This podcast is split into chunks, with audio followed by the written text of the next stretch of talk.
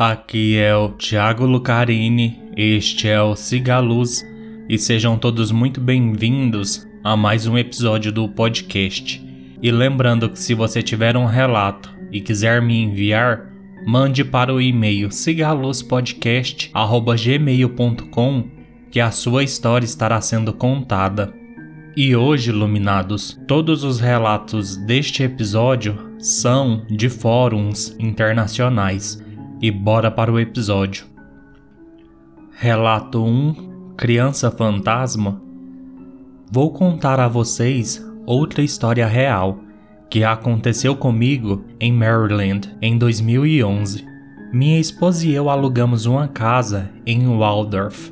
Nunca me senti bem naquela casa. Quando olhei de fora, parecia um pouco escuro, mesmo no início da tarde. A casa tinha piso de madeira em toda a sala e cozinha. Sempre que eu assistia TV sozinho no andar de baixo, sempre ouvia passos atrás de mim. Quando me virei para ver quem ou o que era, os passos pararam. Quando eu estava sozinho no andar de cima da casa, sempre sentia que alguém me observava. Quando eu chegava na metade da escada, a sensação parava. Minha filha adolescente me dizia o tempo todo: Papai, acho que temos um fantasma ou presença aqui na casa. Minha esposa não acreditou em nós. Um dia fiquei chateado com o fantasma e ouvi passos indo para a beira da sala. Então fui até onde ouvi os passos e disse: Se mostra, sei que está aí. Os passos então se afastaram de mim e se dirigiram para o outro lado da sala. Novamente eu disse: Se mostra, mas nada aconteceu ou apareceu. Moramos nesta casa por dois anos e nunca vi nada, mas com certeza ouvi coisas e senti coisas. Eu estava sempre de guarda naquela casa. Eu também nunca consegui relaxar. Eu li na internet que uma menina de 5 anos foi morta por uma bala perdida em nossa casa anos antes em 1999, eu acho. Também tínhamos um parquinho no quintal. Eu acho que talvez ela seja o fantasma da nossa antiga casa. Relato 2 O Homem-Cachorro na Varanda Quando essa história aconteceu, eu tinha sete anos. Morava com meu pai, minha mãe e minha irmã. Meu pai é professor de uma faculdade de cadetes uma série de escolas residenciais semi-militares bem conhecida em Bangladesh. Na época em que ocorreu esse incidente, ele trabalhava na Faculdade de Cadetes de Jenaida, no sudeste de Bangladesh. Ele era um palestrante lá. Na época em que eu trabalhava lá, a Faculdade de Cadetes de Jenaida estava parcialmente engolfada pelos Sundarbans, Sundarbans é a maior floresta de mangue do mundo. É basicamente um pântano salgado. Histórias sobre fenômenos sobrenaturais dentro de Sundarbans são amplamente conhecidas em nosso país. A casa que nos foi dada pelo Colégio de Cadetes tem uma história. Durante a Guerra de Libertação de Bangladesh, em 1971, a Faculdade de Cadetes de Jenaida era um campo de batalha ativo e acampamento de soldados do Paquistão. Eles usaram algum dos bairros residenciais disponíveis na época para despejar os corpos das pessoas que massacraram. Nossa casa era uma delas. Eles encontraram 17 corpos nessa casa. Muitas vezes aconteciam coisas suspeitas. A cada poucas semanas haveria uma ou mais noites em que haveria batidas e arranhões nas portas a cada poucos minutos. No meio da noite haveria até sons de gemidos. Meus pais sempre os descartavam como vento. Eu fiz isso também, mas minha irmã sempre se assustava quando isso acontecia. Minha irmã e eu dividíamos o mesmo quarto. Minha irmã foi admitida em outra faculdade de cadetes quando tinha 12 anos, então ela foi embora, deixando-me dormir sozinho no quarto. Nessa época, eu tinha 6 anos. Uma noite, quando eu tinha sete anos, meus pais saíram para uma festa do escritório. Eu estava fazendo minha lição de casa. Era verão e, devido à falta de tensão, os ventiladores da casa giravam muito devagar, por isso fazia calor dentro de casa. Depois de terminar meu dever de casa, saí para a varanda e acendi a luz de lá. Novamente, devido à falta de tensão, a luz era insuficiente. Andei pela varanda por alguns instantes e lembrei que deixei o ventilador do meu quarto funcionando. Ao entrar na casa, deixando a porta da frente aberta, ouvi algo que parecia um trovão distante. Eu prestei pouca atenção, pois tempestades são bastante comuns no verão em Bangladesh. Pensando nisso, eu deveria ter prestado atenção, uma vez que todas as janelas de casa estavam abertas e uma tempestade molharia tudo. Levei cerca de 10 segundos para ir ao meu quarto, desligar o ventilador e voltar. Foi quando voltei para a soleira da porta da frente e deixei meus olhos se acostumarem à luz fraca do lado de fora e à escuridão além que vi a criatura bem na beira da varanda. Parecia bípede como um humano. Se você me dissesse para adivinhar, eu diria que tinha de 2 a 2 metros e meio de altura. Seu corpo estava coberto com o que parecia ser pelo preto. Sua cabeça era de um cachorro. Não sei dizer qual raça, mas ele tinha um rosto comprido e orelhas pontudas. Ele tinha olhos amarelos. Olhamos um para o outro por um tempo. Ele mostrou os dentes pontiagudos e fez aquele som que pensei ser um trovão distante. Descongelei do meu medo e imediatamente fechei e tranquei a porta. Fui para a cozinha e liguei todos os fogões. Então peguei a cópia do Alcorão que tínhamos e me escondi no armário. Meus pais tiveram que bater na porta por 15 longos minutos quando voltaram. Agora para as isenções de responsabilidade. Eu tinha sete anos. Posso ter visto uma coisa e pensado outra. Pode ter sido um caso de pareidolia. Existem gibões em Sundarbans. Eles têm pelo preto, mas eu não consigo imaginar um tão grande e tendo um rosto canino. Então, novamente, eu estava com medo, e isso pode afetar minha percepção ou alguém podia estar pregando uma peça em mim.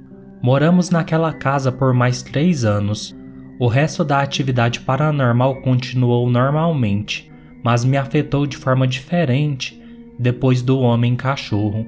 Não comecei a ter medo deles de repente, mas estava mais cauteloso. Iluminados, antes de continuar os relatos, eu farei um adendo sobre os espíritos que serão mencionados nos dois próximos relatos, que são da mesma pessoa. Eu acho que se faz necessário para um entendimento melhor. Adendo sobre os Tautalmona. Os Tautalmona são espíritos de antigos habitantes que se acredita proteger as montanhas e lugares selvagens das Ilhas Marianas, que incluem Luta, Saipan, Tinian e Guam. Na Micronésia, a crença em Tautalmona está presente em todas as ilhas. Apesar da modernidade da maioria dos chamorros, ainda existe um respeito saudável por Tautalmona. Pensa-se que se ficarem ofendidos, podem causar más influências num determinado local ou para uma determinada pessoa. Acredita-se que Tautalmona habite qualquer lugar natural isolado da ilha especialmente no sul da ilha. Os habitantes locais e os chamorros tradicionais afirmam que é preciso pedir permissão ao Tautalmona antes de entrar na selva ou retirar dela frutas ou madeira. Outra superstição duradoura é sua antipatia por mulheres grávidas. Mulheres chamorro grávidas costumam ser instruídas a usar perfume para mascarar seu cheiro ou vestir as roupas de seus maridos e a ficar em casa à noite para manter o Tautalmona longe. Alguns Tautalmona são descritos como sem cabeça e maliciosos, se sua terra não for respeitada, enquanto alguns são considerados espíritos mais gentis que ajudam os feiticeiros locais chamados Suruaanas. Tal Talmona é conhecido por beliscar, machucar, imitar vozes e sequestrar crianças por curtos períodos de tempo. As pessoas também afirmam que os Tal Talmona podem se apegar a certas pessoas de que gostam, deixando-as doentes, e apenas uma visita a uma suruana pode fazer o espírito ir embora. Hoje não é dia de lendas de outros países, mas eu achei que esse adendo dá uma esclarecida melhor no que acontece nos dois próximos relatos. Então, vamos continuar. Relato 3 Caminhada assustadora na floresta. Eu aterrissei em Guam em 2 de julho de 2007. Guam é a maior ilha do sul das Ilhas Marianas eu tinha ouvido algumas coisas sobre Guan antes de chegar lá e estava animado em viver em um lugar tão misterioso e maravilhoso. Fiz amizade com alguns locais depois que cheguei, e todos tinham uma história ou um conto verdadeiro para contar sobre os Tal Talmona, o povo antigo de Guan. Sempre que uma pessoa entra em uma floresta, local sagrado ou local religioso, ela deve pedir permissão às terras ou aos tautalmonas que ali residem.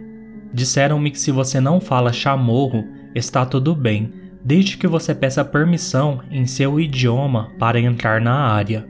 Minha família e eu decidimos fazer um passeio de barco pelos rios de Guan. Era o início da tarde, cerca de uma hora. Vimos muitos peixes, sapos veados filipinos e porcos selvagens que vivem perto do rio. O passeio durou cerca de duas horas e no meio do passeio visitamos uma vila chamorro, que foi criada como se pertencesse a mil anos atrás. Antes de descermos do barco, o guia turístico nos disse que precisávamos pedir permissão para entrar na floresta e na aldeia para não sermos beliscados ou arranhados. Assim que saí do barco, me senti estranho e pedi permissão duas vezes antes de colocar um pé na floresta.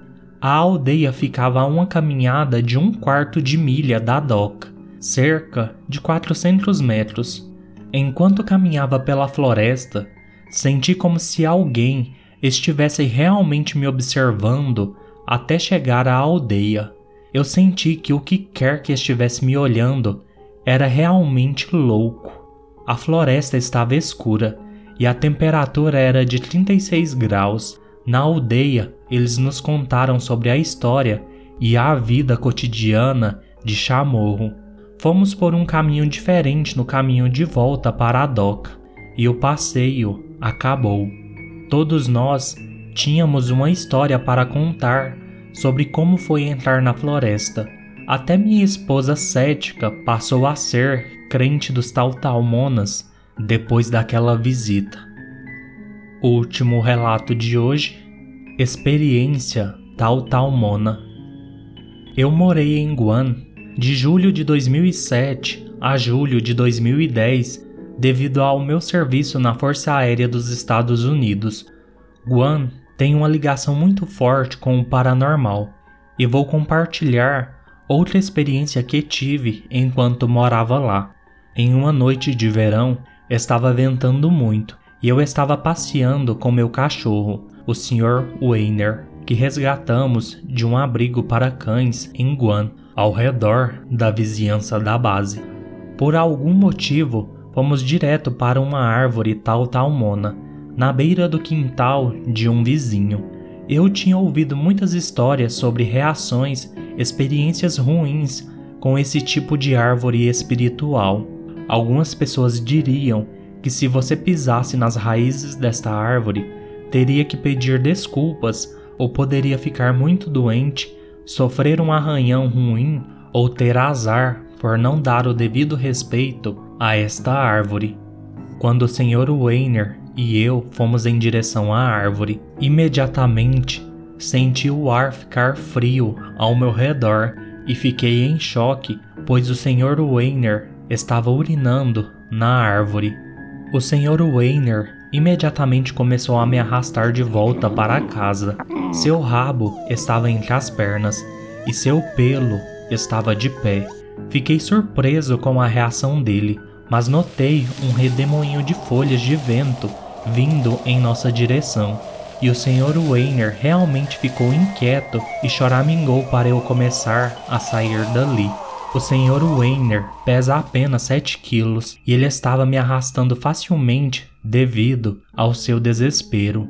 Voltamos para a nossa casa e o Sr. Weiner se acalmou um pouco. Fui para a cama naquela noite e antes de dormir senti um peso no peito e por uns 15 a 20 segundos não consegui respirar. Tentei sentar-me e depois de me mexer um pouco, o peso no meu peito parou. Eu estava assustado e com muito medo, e imediatamente olhei em volta da minha casa e algo não parecia certo.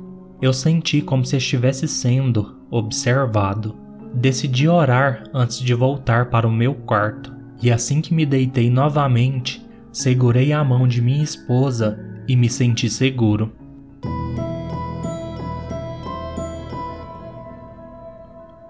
Iluminados, este foi o episódio de hoje. Eu não sei vocês, mas os Tautalmonas me lembram muito as histórias do Pai do Mato, aqui do Brasil, e do Saci, e de outros personagens do folclore brasileiro para os quais você tem que pedir permissão antes de entrar em algum lugar.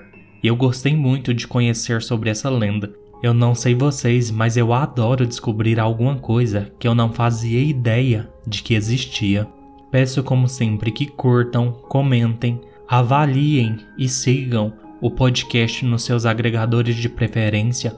Venha fazer parte do Siga me enviando seus relatos. No mais, fiquem todos bem e peçam permissão.